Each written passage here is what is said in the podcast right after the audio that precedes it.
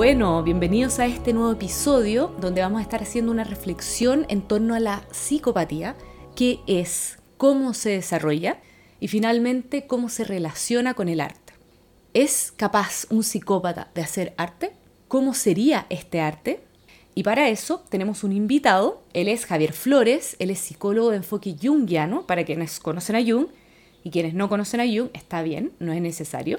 Javier además es investigador en mitología y simbología onírica, es decir, un estudioso, investigador en todo lo que tiene que ver con historias que se han traspasado de generación en generación cargadas de un significado muy potente que nos impacta en nuestro día a día. Así también de imágenes también cargadas de mucho significado que nos dan cuenta de temas muy profundos de nuestra psiquis individualmente y colectivamente y que están ahí al servicio también de nuestra evolución. Hola Javier. Hola Fernanda, ¿cómo estás? Bien, encantada de tenerte acá para ir uniendo estas reflexiones sobre este tema. Y bueno, partimos al tiro con la pregunta. O sea, ¿hace un psicópata arte? ¿Un sujeto con una estructura de esta índole puede llegar a ser un artista? Sí, mira, yo creo que primero que nada eh, sería importante indagar en qué entendemos por arte. Te preguntaría a ti primero qué, qué entiendes tú por, por arte. Sí, bueno, una gran pregunta porque es un término bastante abstracto. Para mí, por lo menos, el arte es arte cuando va a una construcción y no una destrucción. O sea que está al servicio de la vida. Y para mí, si algo, si hay algo que es vida, es la inspiración. O sea, para mí el arte es inspiración. Y entregar inspiración es de lo más potente que puede hacer un ser humano. Ser la inspiración, que se traduce en creación, por lo tanto, en vida. Ahora, también, por otro lado, eh, lo he podido ver como un canal desde donde las emociones se procesan al servicio de algo mayor. Puede ser un impulso destructivo que se canaliza a través del arte y se atenúa, ¿no? O deja de ser este impulso destructivo. Se plasma en forma de símbolo. Lo más importante es que es sin perderse esa energía. O sea, hay acá una transformación de la mierda a sacar oro. No me deshago de ella porque es abono. Y de ahí puedo invitar a otros también a transmutar sus propias emociones a través de la contemplación, de la escucha, de una melodía, de una lectura. O sea, esa es la vuelta que me doy para poder expresarte lo que para mí es el arte. Perfecto, interesante. Eh, sobre todo me da cierto sentido la segunda, forma de entender el arte que, que expones. Y yo también la, la, entiendo el arte un poco desde ahí y agregaría que para mí filosóficamente el arte es como un espacio donde, donde el ser humano desde siempre se ha podido hacer preguntas sin estar condicionado, digamos, por los límites de, de, la materia o de la, o de la ciencia. Digamos. A mí me gusta llamar al arte como una especie de, de apuesta hacia lo, hacia lo inaudito, hacia lo, eh, hacia lo desconocido. De ese misterio eh, que, que, está siempre en la vida y con el que lucha el ser humano también, esta incertidumbre, ¿no? Eh, exacto. Lo ¿no? real. O sea, las preguntas fundamentales de, del ser. De la existencia, y, claro. Claro, y también la, la, la, segunda forma de entender el arte que tú expones me llevó mucho al, al fenómeno de la alquimia, o sea, utilizaste la, palabra transmutación, de transformar la mierda en oro, ¿no? O sea, son metáforas súper alquimistas y que están muy en consonancia con la psicología junguiana, digamos, que es un poco la, la psicología que yo estudio, eh, y también la forma junguiana de entender el arte, porque a diferencia de, entre cómo la psicología junguiana entiende el arte con eh, la psicología freudiana, el arte de alguna forma es una expresión natural y arquetípica del ser, humano. ¿Qué quiere decir esto? Que eh, de alguna forma el arte cumple la función natural de eh, ofrecer a la persona y al ser humano un medio para simbolizar los instintos y de esta forma eh, generar procesos de transformación psíquica, tanto a nivel individual como colectivo. El arte es un propiciador de símbolos y los símbolos son propiciadores de la transformación psíquica. O sea que, así... disculpa te, te interrumpa, o sea que para poder hacer arte no es necesario tener un conflicto de por medio. Eh, exacto. Uh -huh. Es una, o sea, una, un instinto, digamos, claro, natural. Claro. Uh -huh. Ahora, pero pero eso es discutible en realidad, ¿no? En realidad desde, desde la psicología junguiana sí, siempre, siempre, hay conflicto, pero no necesariamente hay neurosis. Siempre okay. van a haber opuestos. La psique, desde la psicología junguiana se entiende como un entramado de opuestos, de, de, contradicciones, de, de, polaridades, que se van conjugando y van, van generando procesos energéticos de transformación. Entonces sí, si hay conflicto, hay, hay oposición de energías y es a través del arte y a través del el símbolo en realidad, más ampliamente hablando, o sea, el elemento que favorece, digamos, este proceso de transformación que es necesario para la vida psíquica. Las imágenes, los símbolos son como una consumación de muchos, muchísimos elementos, a diferencia de las palabras, ¿no? Entonces están cargados de muchos significados que la psiquis puede procesar muchísimo más rápido. Tiene una energía distinta, ¿no? A algo que yo digo, que yo escribo, que yo actúo. El inconsciente sabemos que se maneja en un lenguaje simbólico, justamente, que es muy visual. Entonces, con todo esto que hablamos, podemos ver que hacer arte no es solamente llegar, poner el pincel en el lienzo, apretar el disparador, sino que es toda una, una serie de fenómenos detrás. Y por eso justamente estamos abriendo la pregunta a esta estructura de una persona, ¿no? Una estructura psicopática, pueda llegar a, a desarrollar este otro fenómeno que se podría llamar el artístico. Ahora, yo toqué un punto que es el tema del impulso de vida, que si yo pienso en la psicopatía, si hay algo que se aleja del impulso de vida, es la psicopatía, si es algo de, que tiene que ver mucho con la muerte. Y bueno, cuando me, me refiero a esto constructivo y destructivo, estoy dando cuenta también de una dualidad, de algo que es bueno, malo, correcto, incorrecto, blanco, negro. Al fin y al cabo no es tan así, lo dejo ahí medio en suspenso porque lo vamos a retomar más adelante. Como en esto bueno o malo pueden haber matices. Entonces me gustaría irnos a la etimología de esta palabra. Psicopatía viene de psique, alma, pathos, que hace referencia a emoción, a una conmoción y hasta un sufrimiento. Y aquí parece algo súper interesante. Un sufrimiento de la psique vendría siendo. Y el psicópata se tiende a entender a alguien que genera sufrimiento, pero no que lo padece. Claro, de alguna forma la psicopatía es un padecimiento del alma, o existen de alguna forma diferentes tipos de psicopatía en el sentido de padecimiento del alma. Modernamente hablando, digamos, donde, como tú decías, digamos, la psique carece de un elemento esencial que otras psiques tienen para su desarrollo, que sería eros, que sería la vida, el impulso vital, el impulso creativo, digamos, o más que impulso, el instinto creativo, que permite a la psique desarrollarse y permite a la psique vincularse con, con otra. A ver, Eros es el dios del amor de la antigua Grecia y se le conoce también por Cupido. Eros es el, es el sinónimo del amor en cuanto a aquella sustancia, aquella fuerza universal que permite la vinculación de los seres, que impulsa también la sexualidad y, todo eso. Y teóricamente hablando, se entiende desde, los, desde la psicología junguiana que la psicopatía se caracterizaría por ser una especie de padecimiento psíquico donde no hay eros interno. Súper lo que dices, porque efectivamente al hablar de eros, de amor, si bajamos un poco, nos encontramos con algo emocional. Bueno, el concepto de amor es tan grandioso y, abstracto y difícil de definir como el arte, pero sabemos que el amor tiene algo de emocional y tiene que ver con algo también vincular, de un vínculo con un otro y también con uno mismo.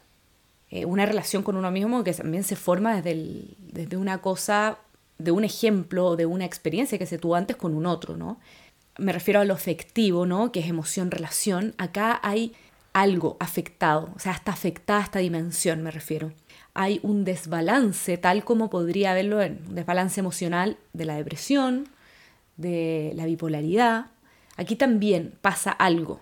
Y sabemos que pasa algo fuertísimo, porque, o sea, las horrorosidades que se pueden llegar a cometer dentro de la psicopatía creo que es fundamental preguntarnos por el origen de la psicopatía, donde el eros cobra mucha importancia, lo afectivo. ¿Qué pasó?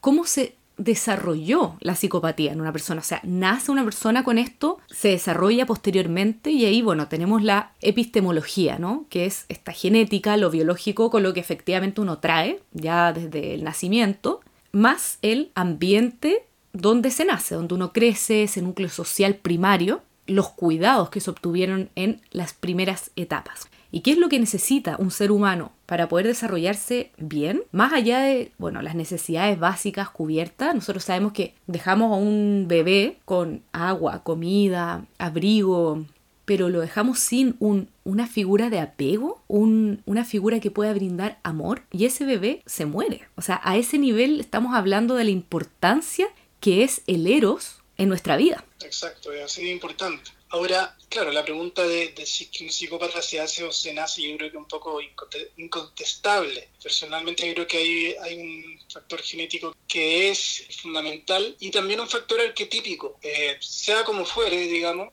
en los psicópatas se podría decir que se activa en su psique o es imperante en su psique el arquetipo del inválido. ¿Qué quiere decir esto? Es una especie de dinámica psicológica, arquetípica como estoy nombrando, donde básicamente no existe ninguna posibilidad de desarrollo. La persona es una inválida, una especie de jorobado de Notre Dame, pero psíquico. Y ese arquetipo del inválido es lo que prevalecería en el psicópata. Y en el origen hablamos de, de que el desarrollo, bueno, de todos, ¿no? Nos los marca mucho las primeras etapas.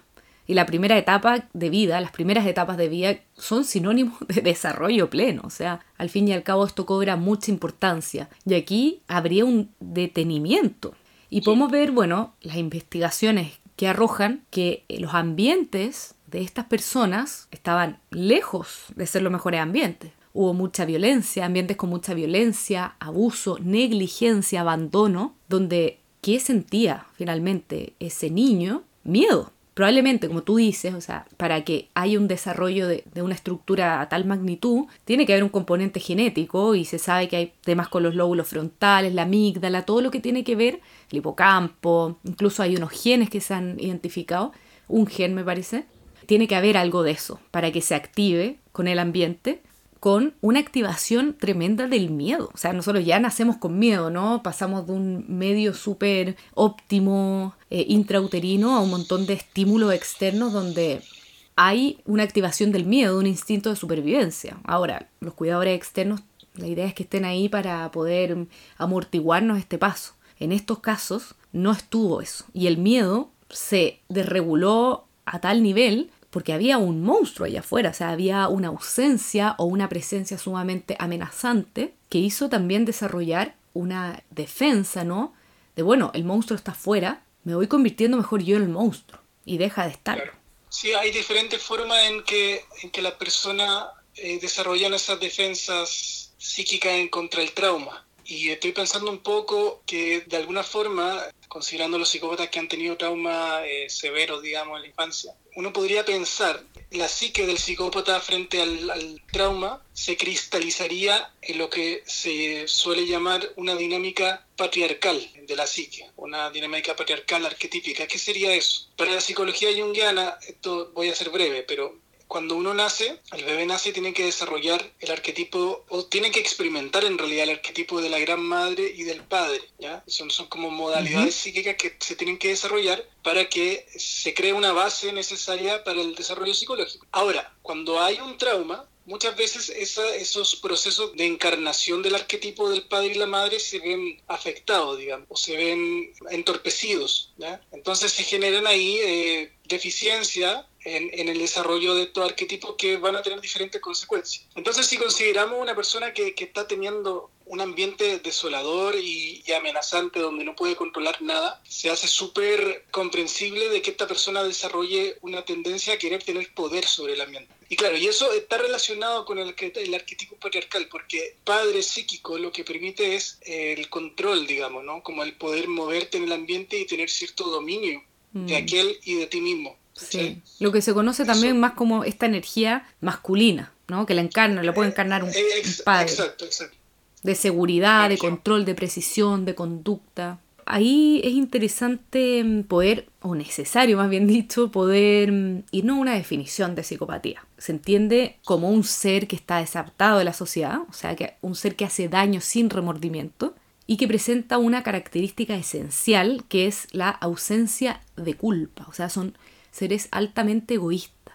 Una dificultad también de aprender de la experiencia, impulsividad, baja tolerancia a la frustración y sobre todo de una ausencia de empatía. ¿no? Y ahí está, entra el tema del eros, tema de la relación interpersonal es importante mencionar que estos seres tienen emoción. No es que se ven muy fríos, ¿no? Pero sus emociones están. O sea, hay un impulso, hay una, una energía finalmente. Ellos se mueven por un fin. Claramente la emoción habla de, movimiento, o sea, algo los impulsa a eso. Pero volvemos, un manejo interno, una gestión distinta. O sea, acá hay una manera de entender las cosas de estos sujetos, por parte de estos sujetos, de manera muy intelectual, ¿no? Y son muy de que pueden entender que hicieron un daño, pero no está incorporado, o sea, no está en el cuerpo, no está en, en, en la emoción.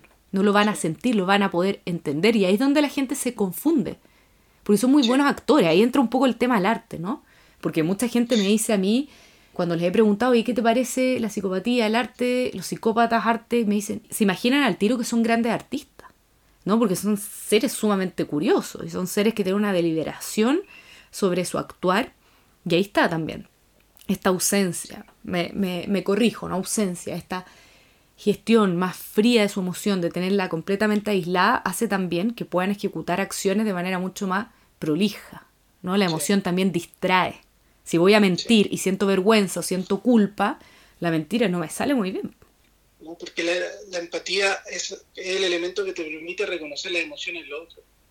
Eh, relevancia del concepto de la ausencia de héroes, porque los psicópatas tienen emociones y perciben las emociones del otro, pero es como que algo de ellos no se vincula con la importancia, no sé, objetal se me viene la palabra, de, de las personas y, del mundo, ¿no? Es como que vivieran en una especie de Antártida, una mm. especie de, lugar inhóspito, un desierto. Ese, esa es un poco la, la dinámica interna de, de un psicópata inconsciente.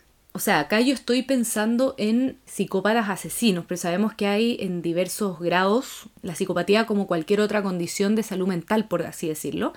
Y dentro de esta planicie, este congelamiento, especie de congelamiento que tú hablas, también habría una tendencia, ¿no? A buscar de alguna forma el eros. O sea, yo veo por lo menos que con estos eh, estímulos tan fuertes que buscan terminar con la vida de alguien y, todo lo que vemos que, que, sucede entre medio, o sea, ni siquiera es como matar, muchas veces manipular, puede constituir una manera de sentir. O sea, el hecho de estar tan estéril por dentro me puede conectar un poco con la vida, tener que llegar a esa magnitud de eventos.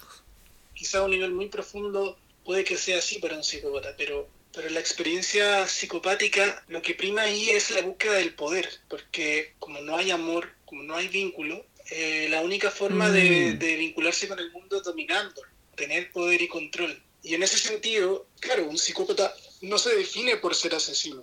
Los psicópatas asesinos son los de menos. Eh, el gran porcentaje de psicópatas son personas que, que tienen, digamos, trabajos normales, sí tienen posiciones de poder generalmente, pero son personas que, que no concretamente realizan crímenes. Lo que sí hacen es generar sufrimiento y, manipulación y dominación en, sus relaciones. Eso pasa a los psicópatas. Ellos buscan el poder y por eso suelen estar en cargo alto en empresa o en política también es bien común. Hay hartos psicópatas en política, mm. eh, y etcétera. Sí, y bueno, volviendo un poco a la pregunta de el psicópata puede efectivamente hacer arte, porque ahora nos hemos estado dando un poco vuelta en algo súper importante, o sea, aclarar qué es la psicopatía. Porque yo por lo menos he podido ver que en el arte hay mucho de psicopatía, pero no mucho arte en la psicopatía. ¿Pero por qué vería psicopatía en el arte? Porque, por ejemplo, en el cine se toma mucho este arquetipo, series, películas o documentales incluso, donde muestran esta, mm, este personaje finalmente.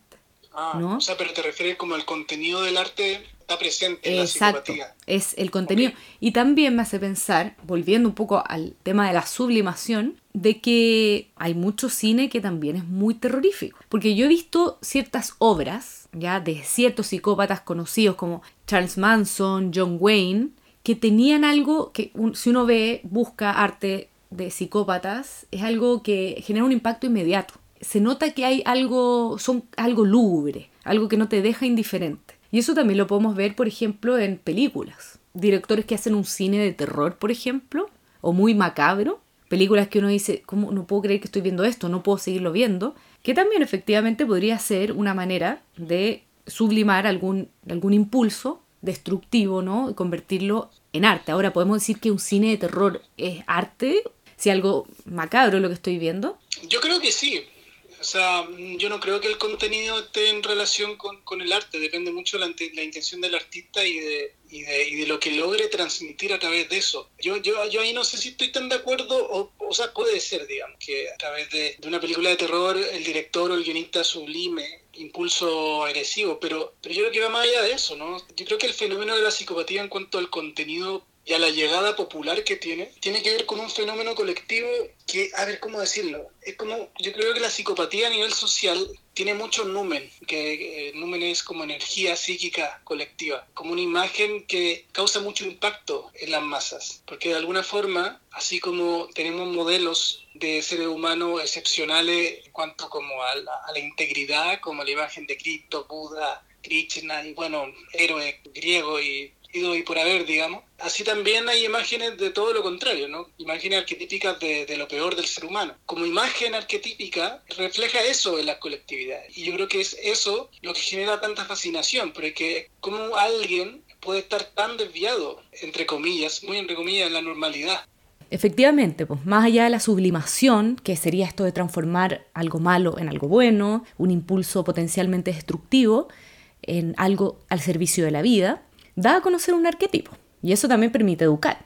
Ahora, siguiendo un poco de la línea de la sublimación, también el arte tiene algo de control. O sea, lo que está en el aire, la psiquis colectiva, yo lo tomo, le doy una forma y lo expongo. E implícitamente eso da cuenta de que lo conozco, hay un control, lo hago consciente. Las películas, por ejemplo, educan desde lo sensorial, el arte es sensorial las películas tienen un montón de estímulos. Tenemos lo visual, la fotografía, el auditivo, la música, el guion, esta parte literaria, algo más narrativo o poético. Entonces el educar desde el arte es tremendo, es una vía directa al inconsciente. Siento ese terror, me impregno ese arquetipo, nos podemos situar en el lugar. Por ejemplo, bueno, tomando la serie Dahmer, eh, nos podemos situar desde la víctima o desde el victimario.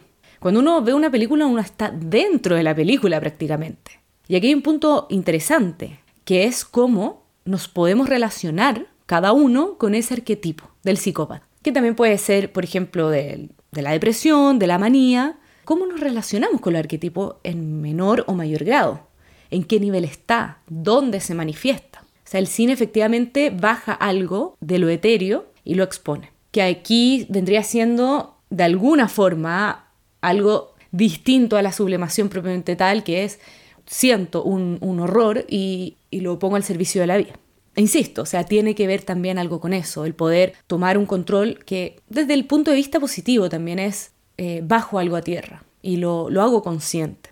Ahora, también acá se filtra el riesgo de copiar una conducta, donde quien observa, quien contempla, quien es parte de este arte, no, yo veo una película o leo un libro, qué sé yo, si no hay una capacidad reflexiva, si hay rasgos psicopáticos, por ejemplo, está el riesgo de copiar. Y ahí el artista o el arte no se hace responsable, ¿no? Y bueno, están los típicos warning, esto es para mayor de tal edad, pero hasta ahí. De alguna forma lo podemos entender como modos que está buscando la psique colectiva de, de, generar símbolos que permitan procesar esta realidad anímica de los psicópatas que es tan fuerte para muchos. Yo buscando un poco más sobre psicópatas y sus posibles creaciones artísticas, la verdad es que se encuentra re poco, ¿no? Yo te decía de, estos dos psicópatas que, bueno, lo hemos hablado también, de que, claro, hay grados de, psicopatía, pueden haber rasgos, y también dentro del mundo del arte eh, hay mucho de, narcisismo, el poder exponerse, llegar a un estatus. Ahora es importante decir que si vemos la psicopatología en general, más allá de la mera psicopatía, tomando por ejemplo el trastorno depresivo, el trastorno maníaco depresivo, entre otros, vemos muchos artistas. Tenemos a Kurt Cobain, a Amy Winehouse, a Van Gogh, a Munch, incluso en, en la psicosis, que es distinto a la psicopatía, ¿no? En la psicosis hay una desestructuración tal de la psiquis que no hay deliberación del actuar tal como lo tiene un psicópata. Hay diferencias, pueden coexistir de todas formas. Ahí pueden buscar a Wolfi, recomiendo ver estas obras, él abrió mm, paso al arte en los psiquiátricos. Y finalmente muchos artistas con esta condición que se terminaron dedicando al arte, como en la música, de conllevar quizás esta emocionalidad. Y es curioso que finalmente el psicópata, bueno, no se logra desarrollar así, Podemos ver, yo hablaba de John Wayne, Charles Manson, que si uno ve sus pinturas, no son muy desarrolladas, como en estos otros casos. Y llama la atención que, bueno, en ese caso la psicopatía les gana a ellos. Sin embargo, podemos ver también que muchos artistas que mantenían estas condiciones de salud mental, por así decirlo, no hacen crímenes hacia afuera, pero sí terminan haciendo uno hacia adentro. muchos de estos artistas terminaron con su vida o mantuvieron, a veces no, no se sabe con claridad, pero mantuvieron conductas bien autodestructivas hacia sí mismos. Entonces ahí también el arte cumplió una función sostenedora, pero hasta cierto punto, ¿no? De todas formas, con el psicópata hay un fenómeno muy distinto. Y en el caso de estos otros trastornos del ánimo, sí se logró una profundidad artística. Yo pienso de que eh, es difícil que un psicópata haga arte como tal, gran arte me refiero. Pero primero, por, un lado, por este tema de, la falta de eros, que hay ahí una, una carencia importante de, mundo anímico. Y en segundo lugar, por, por, por, lo insoportable que puede ser para un psicópata que otros lo evalúen. O sea, porque el, psicópata, la psicología del psicópata es como, yo soy superior a todo, ¿por qué los otros tienen que ver mi arte? ¿Por qué los otros tienen que criticarlo bueno, de buena forma o de mala forma? Mm. Claro, y también hay un tema de en qué empleo mi tiempo. Porque hay una cosa, un componente esencial de la psicopatía que hay un tema obsesivo. ¿no? No hay mucho espacio como para un montón de diversidad de, de gustos, en el caso de, del arte también esto, psicópata está comprometidísimo con su causa, o sea, el hacer arte también vendría siendo una eh, distracción. Sí, sí, ahí me acuerdo un poco de, esta película que a mí me pareció terrible y el director no me gusta mucho, el, La casa de Jack, de Lars von Trier. Y esta película habla de un psicópata así, yo creo de tomo y lomo, sin muchos matices, un psicópata como tal, digamos. Y él, bueno, no voy a hacer spoiler, pero un poco la fijación que tiene es empezar a hacer como, entre comillas, esculturas con los cuerpos que él va guardando, digamos, en un, en un refrigerador grande. Algo que podría parecer bastante artístico. Claro, como es, es, algo que para, para él tenía como mucha belleza y él mismo, digamos, en, la película se, autodenominaba denominaba como el, señor sofisticado. Pero, claro, ahí uno ve una, una inquietud artística, pero que no, en concreto, digamos, no, no termina siendo arte, porque ahí no hay un, no está el elemento erótico de la comunicación y del, vínculo con el público o hacer algo, digamos, que pueda trascender.